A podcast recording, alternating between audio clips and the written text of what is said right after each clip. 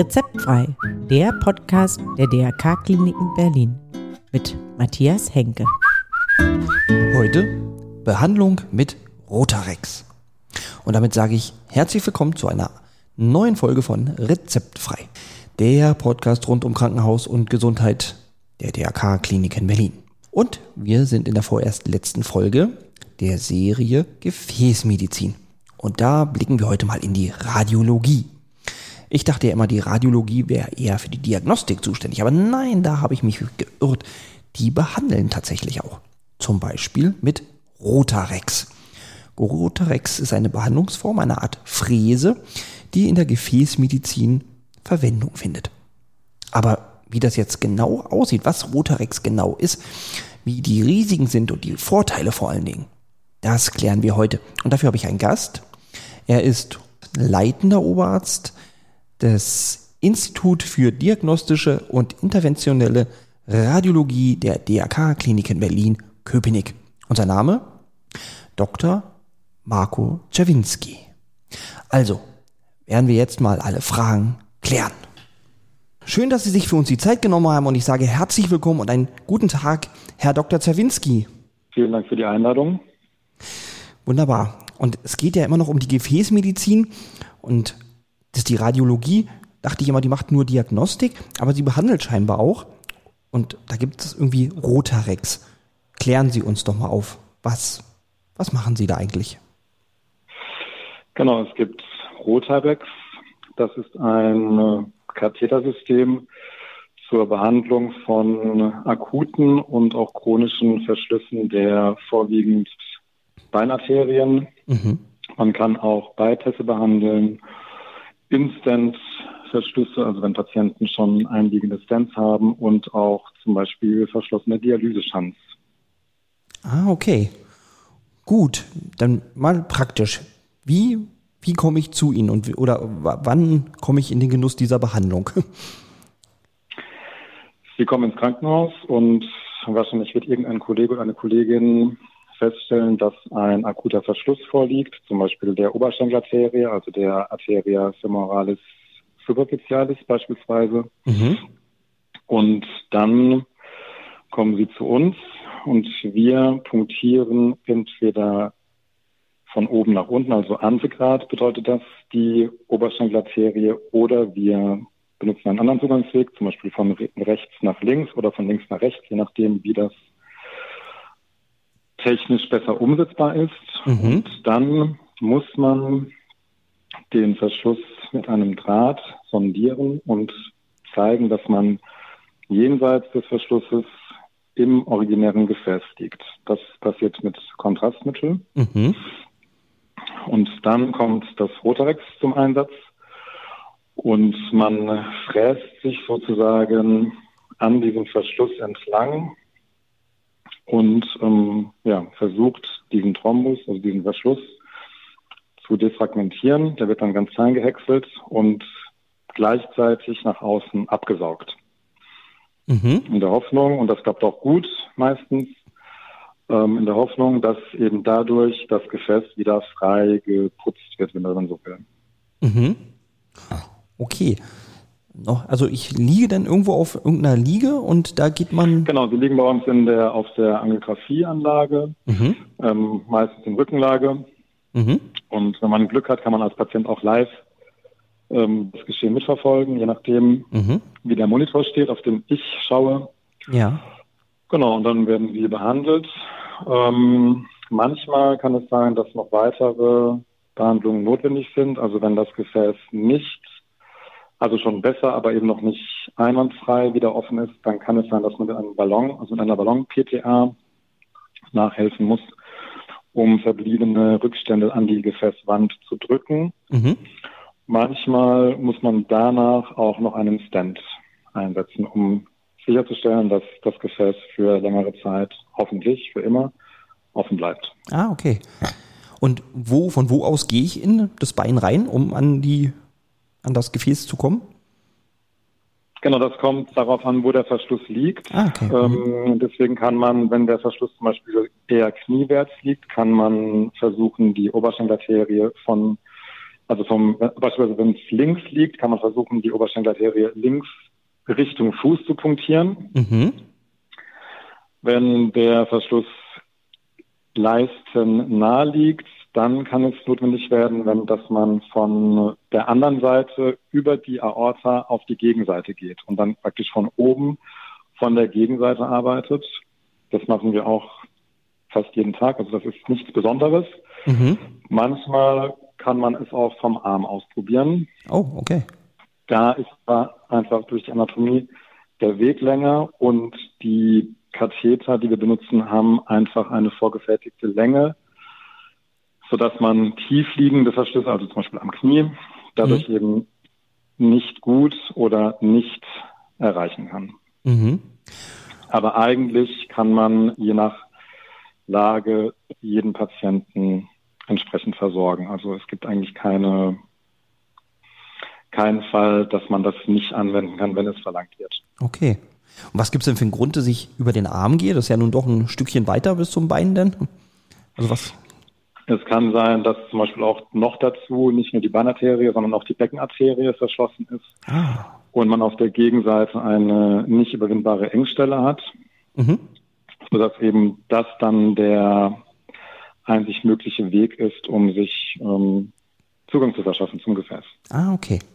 Okay, kommen wir nochmal zurück zu Rotarex. Das habe ich noch nicht ganz verstanden. Ist ähm, das jetzt eine Behandlungsform oder ein Gerät oder ähm, Medikament? Genau, es ist ein, ähm, es ist eine, ja, eine Fräse eigentlich, kann man, kann man sich so vorstellen. Also Ah. am, es ist ein Katheter, ein, ein dicker Katheter Mhm. mit einer Art Pistole, am, der in meiner Hand liegt. Mhm. Und ähm, man geht eben mehrmals, meistens zwei, dreimal durch den Verschluss durch, ähm, Stück für Mhm. Stück unter Röntgenkontrolle.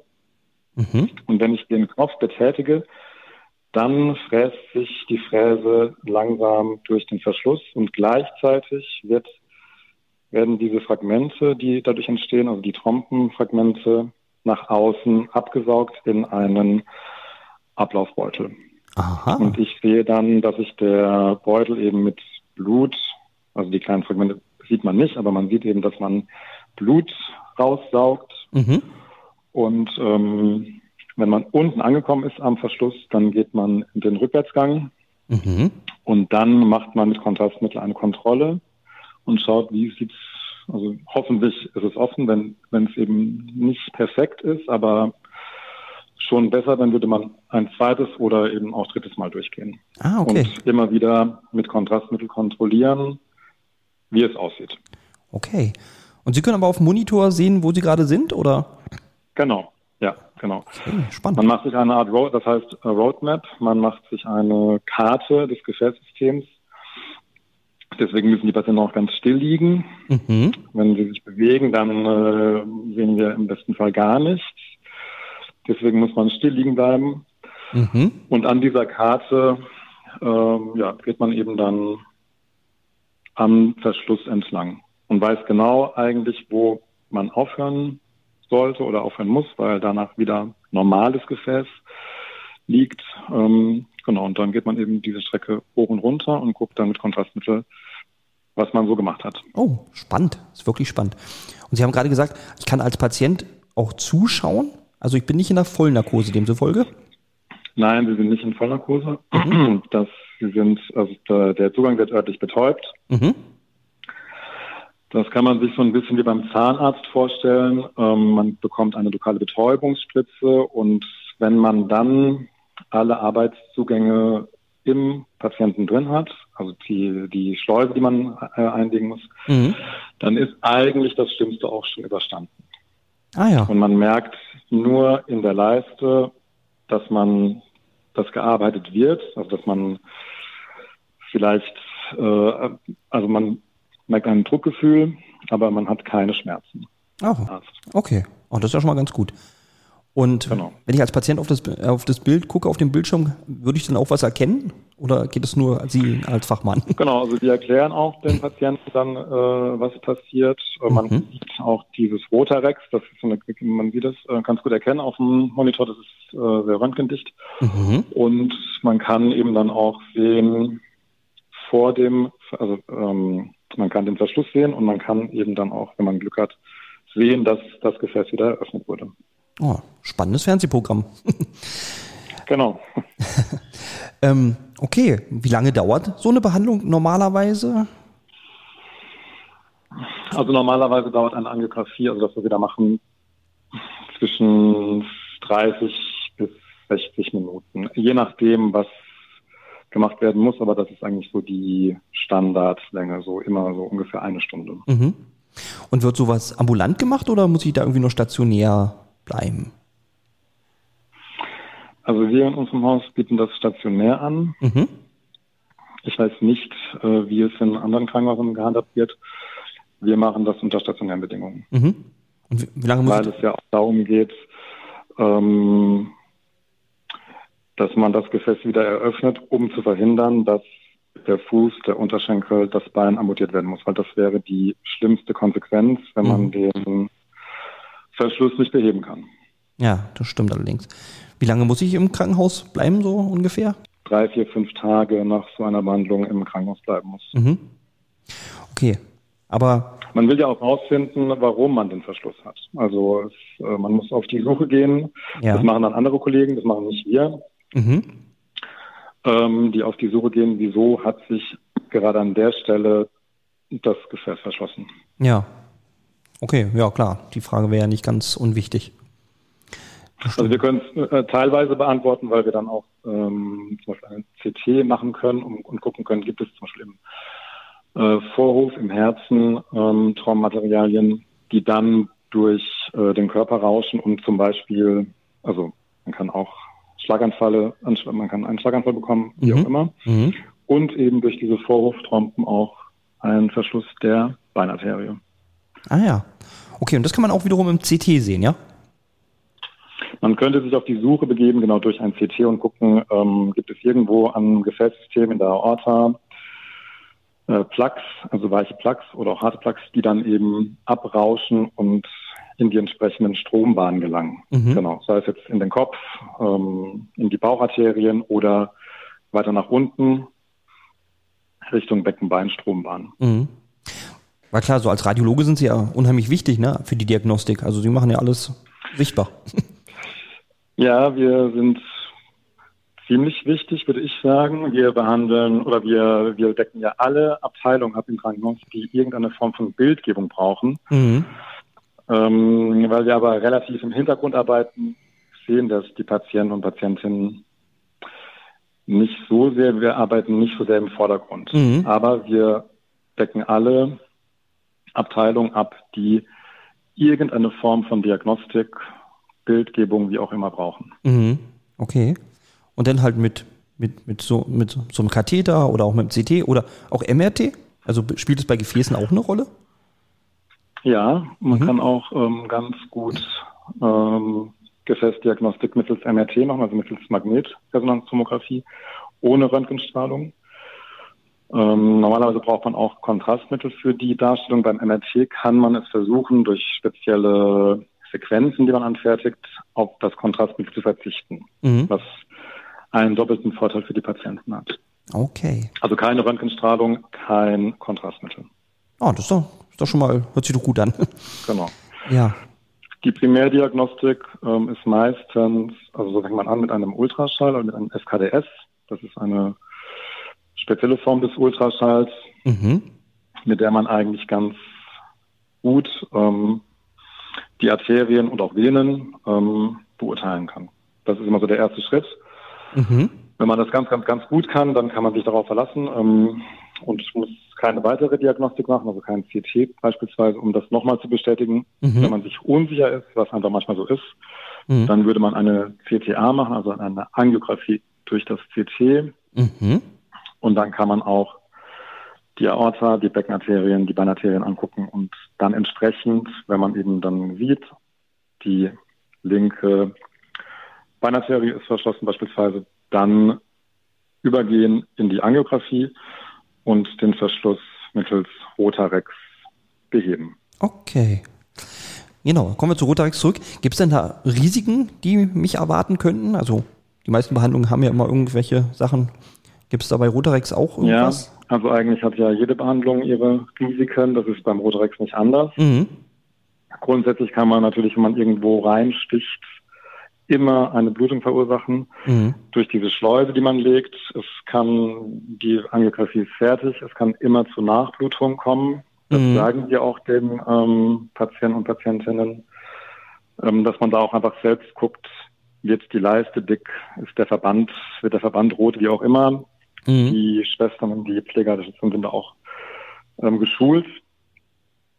Es kann sein, dass man durch die Drähte, die man einbringt, das Gefäß verletzt. Es kann sein, dass durch das Rotrax, durch diese Fräse auch das Gefäß verletzt wird. Mhm. Das passiert aber sehr, sehr, sehr selten. Ja. Okay. Was auch sein mhm. kann, das passiert relativ häufig, mhm. ähm, dass man durch diese Fräse diese kleinen Fragmente nicht nur raussaugt, sondern weiter nach unten ah. Also die schießt man weiter nach unten. Ja dass zum Beispiel eine Unterschenbelarterie dann verschlossen wird, wie auch immer. Das, das, das sieht man schon mal, ja. Mhm. Okay. Und da müsste man wieder nachfräsen oder? Dann könnte man genau versuchen nachzufräsen. Man könnte versuchen, das abzusaugen mit einem normalen Absaugkatheter. Mhm. Wenn das gar nicht geht, dann kann es sein, dass man durch einen kleinen Schnitt, das macht dann der Gefäßchirurg mhm. oder die Gefäßchirurgin, einen kleinen Schnitt äh, setzt am Unternehmen und das konventionell rausholt, also im OP. Mhm. Ähm, ja, das muss man dann nach Befund entscheiden, wie man weiter vorgeht. Manchmal kann man eine sogenannte Lysetherapie anschließen. Mhm. Was ist das? Das heißt, es wird ein Katheter eingelegt, der dann kontinuierlich eine, ein Medikament ähm, abgibt. Mhm. Kennt man auch aus der Schlaganfallbehandlung, mhm. um das Blutgerinnsel aufzulösen. Ah, okay. Ja. Was wiederum aber zu Blutungen im ganzen Körper führen kann, weil man die Blutgerinnung ähm, ja, außer Gefecht setzt, wenn man so sagen will. Ah. Und dazu muss man zwingend auf die Intensivstation an einen Überwachungsplatz. Ja. Weil man sofort reagieren muss, sobald man eben den Verdacht hat, dass irgendwo im Körper eine Blutung sich äh, eine Blutung stattfindet. Ja. Und deswegen muss man auf die Intensivstation, um schnell reagieren zu können. Mhm. Okay. Aber das ist Und am jetzt... nächsten Tag, mhm. am nächsten Tag wird dann die Kontrolle gemacht, wieder in der Angiografie, also wieder in unserer Abteilung. Und dann guckt man, ob sich das Gerinnsel durch diese Lysetherapie aufgelöst hat. Mhm. Und das hat es auch meistens. Also wir sehen da sehr gute Ergebnisse. Ah, okay, das ist ganz gut. Aber solche Risiken, die sind nicht so häufig, oder? Also, dass man jetzt Intensivstationen. Also, es passiert, es passiert nicht jedes Mal, aber es Kommt passiert vor. manchmal. Mhm. Okay, na gut, dann macht es ja auch Sinn, stationär ja. zu bleiben. Genau. Deswegen mhm. muss man die Person auch vorher gut aufklären, damit die das alles wissen, was passieren kann. Das ist ja immer so im Krankenhaus. Mhm. Ähm, und für diese Lysetherapie gibt es eben nochmal eine extra Aufklärung, weil eben dieses Blutungsrisiko einfach mhm. für uns auch so wichtig ist, dass man das vorher weiß. Ja. Okay, also ich glaube, ich habe einen ganz guten Einblick bekommen. Haben wir denn noch irgendwas Wichtiges vergessen zu Rotarex? Hm, ich glaube nicht eigentlich. Genau. Nö, dann, dann bleibt mir nur noch zu sagen, vielen Dank, Herr Dr. Zawinski, dass Sie sich die Zeit genommen haben und mich so gut aufgeklärt haben. Und ähm, genau. Ja, bitte gerne. gut, vielen Dank. Danke, dass Sie wieder dabei waren. Das war der Podcast Rezeptfrei der DRK-Kliniken Berlin mit Matthias Henke. Mehr Informationen erhalten Sie unter www.drk-kliniken-berlin.de. Abonnieren Sie gerne diesen Podcast. Rezeptfrei erscheint alle zwei Wochen neu.